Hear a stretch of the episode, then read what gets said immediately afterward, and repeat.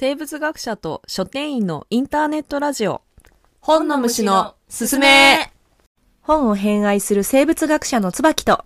書店員のサトゥが。本にまつわるあれやこれやをゆるっとお届けします。は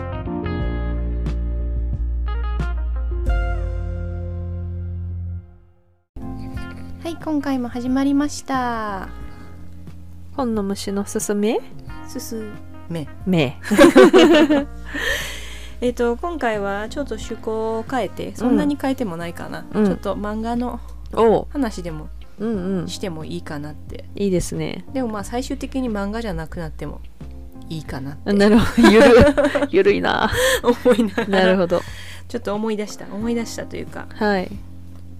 私の好きな本を紹介しようかなとうん。思ってます。うんえっと何回だっけ？その夏におすすめの本っていうのを、うんうん。7月か8月にやったと思うんですけどはい。その時に私がおすすめしたのが「鹿版深海魚類図譜」っていうはい。諸星大二郎さんの漫画を紹介したんですけどはいはいはい。私その時も言ったんですけど諸星大二郎さんのすごいファンなんですね。うんで突然諸星大二郎の本を紹介したいという気持ちになったので 紹介したいと思います。あちなみにその漫画の夏の漫画の回はうん、エピソード21夏にぜひ読んでほしいおすすめ漫画丸線っていう感じですね。うん、あれもなかなか思わぬハプニングもあったりしてね面白いので、うん。面白いので、聞いてみてほしいです。そうそう、はい。そこでその諸星大二郎うん先生が好きなんだと言ったんですけど、そう。その中でも私が一番好きな作品が「しおりとしみこ」シリーズっていう。は知ってる？あいや知らない知らない。えっとねしおりちゃんもしみこちゃんも2人とも女子高生でだからまあちょっとこのカテゴライズにためらいがないわけではないけどまあ学園ものかな。うん。もうでもなんかすごい不思議なんですよ。うん。でもコメディタッチでへえ。その以前紹介した鹿版魚類図譜がなんていうの？ちょっと幻想的なうん感じで夢かうつうつかみたいな感じの世界観だったんですけど、うん。これもまあまあ幻想的な感じはするんですけどそれでもなんか普通の一応女子高生のドタバタ劇みたいな感じで。だけど諸星先生らしいなんかちょっとなんていうのシュールというかうん。うん、なんかうまく説明できないんですけど例えば「しおりとしみこ」シリーズの第1話がうん。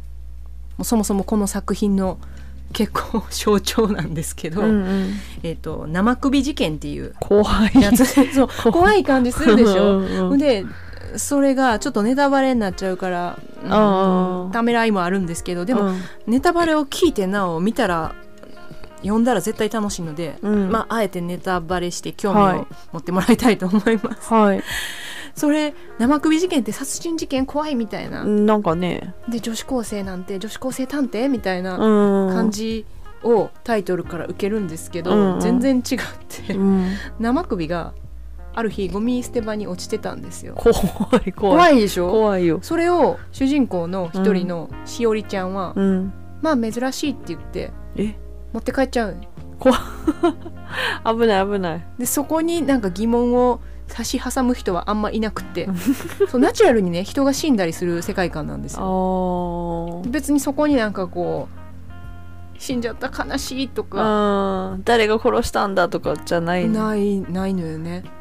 もうすごい自然にし死ぬこともあるし化け物みたいなになっちゃうこともそりゃあるよね生きてたらみたいな感じのね。なるほどなるほど世界観で、うん。でまあしおりちゃんはしおたあの拾った生首をどうしていいかわからんくって、うん。親友のしみこちゃんにうん「ちょっと見てほしいものがあるの」って言って、うん。家に呼ぶのよね。怖い。怖い。すごいでしょ、うん。でそしたらあのしみこちゃんがダメよあんたは何でも拾ってきてみたいな感じで。なんかそこでもキャーみたいなのは全然ならなくって、うん。で いや珍しかったからあんたに見せたかったのよみたいな。それは嬉しいけどみたいな。ちょっとなんか女子高生のイチャつきみたいなのが入ったりして。うん。そこもちょっとコメディタッチでね楽しかったり。楽しいんや。でこの話どこに落ち着くかっていうと、うん。しおりってあの本のしおりのしおりっていう字でしみこってあ本の。の紙の魚であの本につくしみはいはいはい。でしみこなのね、うん2人とも本にちなんだ名前の通り、結構本があのテーマになる、さうん。あの回が多くって、っていうのもえっ、としみこのうん。実家が古本屋をやってんのよね。あでそこから本にまつわるドタバタが始まったりとかすることが多いんやけど、うん。その生首事件では、うん。じゃあちょっと私生首珍しいからちょっと捨てちゃうのもったいないっていうのでしおりちゃんが捨てるのをそううん。渋ってじゃあ買うかってなって。買う、うん、カオスやろ。犬みたいな感じ？そうイメージ的には。そうそうそうそんな感じになって。うん。でなんか生首の買い方っていう古本をあるんや、そうしみこちゃんが 持ってきてう、ん、でなんかお父さんが使ってない水槽を取り出してその中で生首を買い始めるみたいな話、なるほど。うんそれがだから全然なんか「生首事件」っていうタイトルから想像もできない展開を見せて。でもそれがなんかちょっと「え私もちょっと生首買いたい」みたいなテンションにこっちをさせるっていうもうなんか。あ すごいな。すごい、ね、手腕がすごい。めっちゃ面白くて全体的にそんな感じで。へなんかあー名前忘れちゃった。あの地の果てみたいなとこに住んでるマダムセレブみたいな奥様がいるんやけど登場人物で、えうんうん。その奥様が飼ってるペットが結構人食いなのよね。うん怖いやん。自分食べられちゃうやん。そうそう。でもたまに散歩た散歩を2人では頼まれちゃってしおりちゃんとしみこちゃんは。でなんか散歩をさせて「あもう今回も死ぬ思いだった」とか言ってもうその 死ぬ思いっていうか道中で人食ってるからねみたいな感じだった自りとか。分らは食われへんかったけどみそうたいな。そうそうそうそうもうどう考えても狂気なんやけどなんか読んでるとなんかすごい、なんやろハートフルな日常系を読んでるみたいな気持ちにさせるっていうなんかねへもうすごいのよ。ーうん。それがめっちゃ面白くてうん。すごく好きっていううんなるほど。話。ちょっとねこれも紙の本手に入らないんですあもう出た出た。椿の絶版本率。そうそうそうそう。残念ながら。でもめちゃめちゃ面白いんで。古本とかだったら手に入るんかな？もしかしまああの電子書籍はある。あじゃあ普通にうん買えるわね、漫画だから電子書籍でも結構読みやすいし。なるほどなるほど。私は紙と両方持ってます。うん。ななるほ何のマウントっていう。マウントなんや。違った？すごいねもう本当に。なんやろ。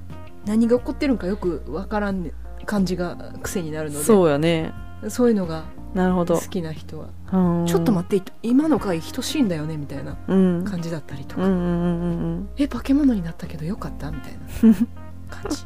う んなるほど。すごいね楽しい、こんな作品も書けたんだって感じですね諸星先生。うんうんうんすごい楽しい楽しい楽しい作品です。全然毛色が違うねんけどさうんうん。最近読んだ漫画があるんで紹介していいですか？もちろん。知りたい、えっ、と近藤秋乃さんの、えーと「ニューヨークで考え中」っていうコミックエッセイですかね。エッセイ？なるほど。エッセイですね。ただ実際にその近藤さんがニューヨークで住んではってうんうん。で、えー、とそこから今の旦那さんに出会ってみたいな。で猫ちゃん。あニューヨークで出会って。あニューヨークでそうそうそううん。出会ってみたいな。日々を書いてるんやけど最初の方は結構その生き方とか考え方とかそういうなんかこう異文化の中で戸惑いながらそれをこう自分の中に落とし込んでいくみたいなストーリーが多かったんやけどうんうん。最近はもう本当にニューヨークに馴染んでうんうん旦那さんもいはるしね。うんうん。でその中で暮らしている暮らしぶりっていうのが結構書かれてるんやけどうんうん。この4巻はもう結構そのコロナのあ情勢うん、が結構印象的。そのあのニュースなんかでうん。あのアメリカのコロナの状況がこうだとか街の様子がこうだみたいなの見るけど、うんうん。でもそれって本当にもう切り取られた一部分でしかないけどそうやんね、うん。そうやんね。そう。でも何パーセントぐらいの人はマスクしてるねとうんか、うんうん。なんか PCR 検査こんな風にやってたよとか、うん。あとはその医療従事者の人は、うんうん。あのワクチン打てましたよとかだからそういう本当にリアルな、うんうんうん実際暮らしてる人じゃないと書けないような話が書いてて面白かったですね。ネットとかで連載してはるの？そうじゃなくて。えーこれ分からへん。何で連載してはるんやろあいやなんかそういうさちょっとコロナのリアルタイムみたいな発信やったんかなと思ったかも。あそうですね。ウェブマガジンで、あそうなんだやっぱり。うん、発信してますね。なるほどなるほど。うんそれに過筆修正してるみたいです、うん。だから日本人があのニューヨークで暮らして、えー、とどういうふうにその、まあ、コロナ中コロナが、まあ、落ち着いた後うんうん。どういうふうに暮らしてるかっていうのを見る上でも結構面白い本かなと思います。なるほど。それってちなみに一巻から読まないと分かんない感じ？あとできたら一巻から読んでほしいかな。うんうんなるほどなるほど、うん。今なんか紹介してくれたそのコロナの話が結構中心というかよく扱われてるのがが最新刊の4なるほど巻ですね。な。るほど。はい。そこそこ最近に出てる本だったと思うんで、今年、ううん。んうん出てる本なので、まあ、一巻も面白いし、はい、読んでみてほしいです。4巻ならねもう25巻出てますとかになるとちょっとね、辛いけどね。結構そう大変だけど、うん。そうですね。そんなに文字数がめちゃめちゃ多い本ではないから、うんうん読みやすいかな。すっきりしたうん。画風やね画風なんで読みやすいと思います。なるほど、はいありがとうございますはーい。え椿さんは他に最近読んだ本ってあ漫画とかってあります？諸星先生の話続けてどうぞどうぞどうぞ。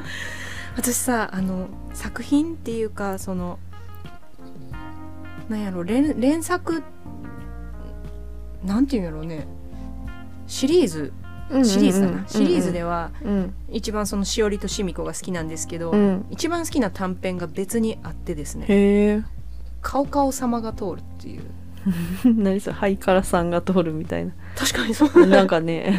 いついつなんやろこれいつ書かれたものかな？ちょっとわからないんだけど、うんえーこれ短編なので、えー、と短編集の中に収録されててうん。これは、えー、と 絶版になってない本です。よし来た。珍しく。そうそうそう特に諸星先生のってすごい絶版になってるのを送ってそうなんや。すごいね辛い気持ちでいるんだけどこれは、うんうんあの変変えます。よかった。諸星大二郎次戦短編集うん。「かなた」よりあのかなたってはるかかなたのかうんうんうん。で、えー、と集英社文庫から出てます。はい。でこれあの「かなたより」っていうタイトルの通りなんだけどあのいろんなかなたあのうん。神々の国みたいなところであったり、あの他の星とか海の中とかそういうとにかく私たちが今生きてる世界じゃないところとうんなんかつながるというか、んんつながったりとかあとはその私たちの知らないそのよく諸星先生は異界っていう意味やけど異なるにあの世界の界。異界をテーマにした話がこうまとめられてる実践だから諸星先生があの自分で選ばれた短編集です。うんうんでその中の一編が私が愛してやまない「カオカオ様が通る」っていううん。のでもうこれもよくわかんないんですよね。何が起こってるのか。うん。そもそも「カオカオ様」っていうのがうん。最後まで何かわかんなくて。へえあのだからといって抽象的存在として描かれてるんじゃなくて、うんうん。両方に前と後ろに顔があってあで顔顔いや顔顔の意味は分からんらしくて。あえー、そうなんや。そうあの諸星先生がそう思ってな名付けたのはそうやと思うんやけどうん。この世界観の中でうん。はなんで顔顔っていうのかはちょっとどの民族も知らないみたいな感じで。でその2つこう前と後ろにある顔から2本の足が生えてですごく顔顔様巨大なんですよ。でカオカオ様っていうのはなんでかわからんけどいつも同じルートを通ってり丘から海に行くのね。でその間いろんな町をカオカオ様は通過していくの。本当にだから何百キロ何千キロっていう旅をする存在として出てきて、えその町のし巨大なんやろ、うんうん。その踏み潰したりとかゴジラみたいなあ感じすることもあるけど別にそれはあのカオカオ様がその悪的な存在だからっていうわけじゃなくって、うん。場所によってはすごいその恵みをもたらしたりとかだからちょっと天才とか、そういうののモチーフとして描かれてるんだと思うんだけどだから民族によって全然カオカオ様の捉え方が違ってカオカオ様を見ると死んでしまうからとか言って顔隠してしまうへ部ー族とかがいるかと思えばこんなに美しいものを見たらあのダメだみたいに言う部族もいたりカオカオ様が通ったらもう人々がパニックになってもう暴動状態みたいになっちゃうはあ。はあ街があったりとかして。なるほど。でカオカオ様っていうのは何かわからんけど陸に、で生まれて海にうんいつも戻っていく存在だよねみたいな感じでうん。終わるのよ。なるほどなるほど。だからオチがついてるとかじゃなってわくてけではない。かなんかカオカオ様って何なんやろうって、うんうん。みんなが思うようなう。作品で。でなんかちょっとねその異国情緒漂うちょっとねあの砂漠っぽいような、うん。あの場所をカオカオ様はずっと通っていくんやけどうん。そのカオカオ様のし進路っていうの？うん。道筋の街の様子とかがそんなの見たこともないし実際に存在しない都市やけどさうん。なんとなくこう想像できるというかその異国を旅してるみたいな気持ちになれてでそこに自然になんかあるはずじゃないものやのにカオカオ様っていう存在が溶け込んでる感じ、その世界観へが本当に異界からって感じで。ーなるほどなるほど。そのね雰囲気がめちゃめちゃ好きなんですよ。へえそうだからどんな作品って言われてもちょっと、うん。うん、顔顔様が通るんだよねみたいな。タイトルみたいな。感じになって。でも結構諸星作品の中でもかなり人気の高い作品でグッズ展開とかもさグッズれてて展開。私もよく顔顔様 T シャツを着て歩いて T るシャツ。誰かに何か言われたことはまだない。なんかあのなんだっけ「進撃の巨人」みたいなちょっと怖さがある漫画のあ見た目はカオカオさんは、ちょっとグロテスクっていうか生々しい、なんか顔に直接足がついてるみたいなね、見せてもらったんですけど感じやけどグッズ展開もしてるんやね。そうそうそうそうそう。もうあの話が良すぎてうん。雰囲気がもう幻幻想感が漂ってて。そういえばカオカオ様今年もそろそろ通るかなみたいな風に妄想したり。へえ楽しそうやな。いや楽しい。すごいもう、うんうん。いいいいなんかすごいんで、ぜひ読んでほしいです。なるほどです。あそうだ。それでちょっと話してて思い出したんですけうど、んうん。あのこれは結構有名だから読んだことある人も多いかなと思うんですけどうん富樫義弘さんあの悠々白書とかハンターハンターうの作者さんうん。が書かれたレベル E ああ古い作品やね。そうそうそう。かなり。そうそうそう、うん。でもねあのこれもい異界、うん。異世界というか、うん。の話で宇宙から来た王子がいろいろ人を巻き込みながらドタバタする。あそんな話なんや。あそうやでそうやへでえコメディってこと？ではないか。うんなんなんやろあれ。説明しししがし難しい。明しがたいなでも。ちょっとコメディ要素は結構あるんや。あるあるある。へえなんかねそれで1話完結で読みやすかったりもするんだけどあそうなんや。うん。結構これはあの去年かな？なんか富樫義弘展っていうのがさ、うんうんうん。六本木でやっててでそれに行ったんだけど、うん。でそれで久しぶりに読み直してみたんうんうんうん。ですよね、うん。そしたらやっぱすごい面白くて、うんうん。なんか富樫義弘展で書いてたのがなんか悠々白書の後にあれ連載したんですよね。だからあ悠々白書とハンターうん。ハンターの間でやったはった連載ででもう悠々白書でこう数数字というか売れる、うん売れるものを作るっていうのに疲れちゃったから、うん。もう自分の好きにやるっていう風に書いた作品らしくて。だから結構悪は強めうんうんうんなんやけど、なんやろうな。結構彼の富樫さんのちょっと皮肉嫌な目線とかうん。が楽しめてうん。いわゆる王道のバトル漫画うんうん。じゃない。じゃなくうん。てなんやろう。宇宙人がいて地球に来てうーん。なんて言ったらいいんやろ。私たちと違う存在が違う論理というかうん。で動いてるんやなみたいななんかうんうん。感じが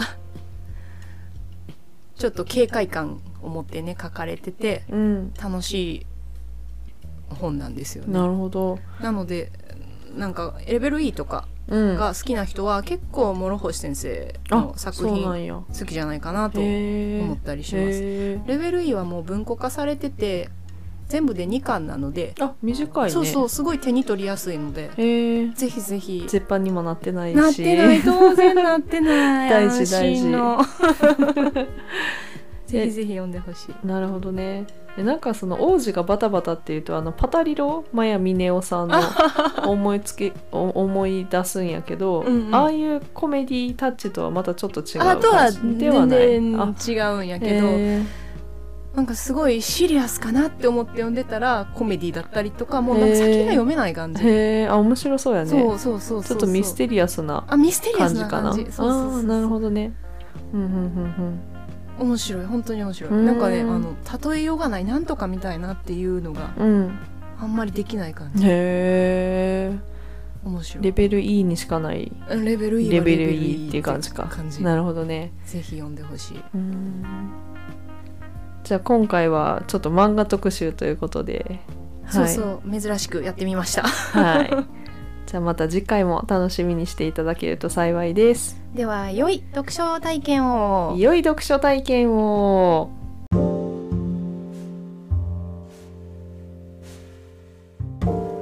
本の虫のすすめでは皆様のご質問ご感想をお待ちしています。取り上げてほしいトピックも随時募集中です。ツイッターの DM または番組説明欄に記載しているメールアドレスにご連絡ください。本の虫のすすめは毎週金曜日17時に配信していますアフターファイブに読書トークをお楽しみください。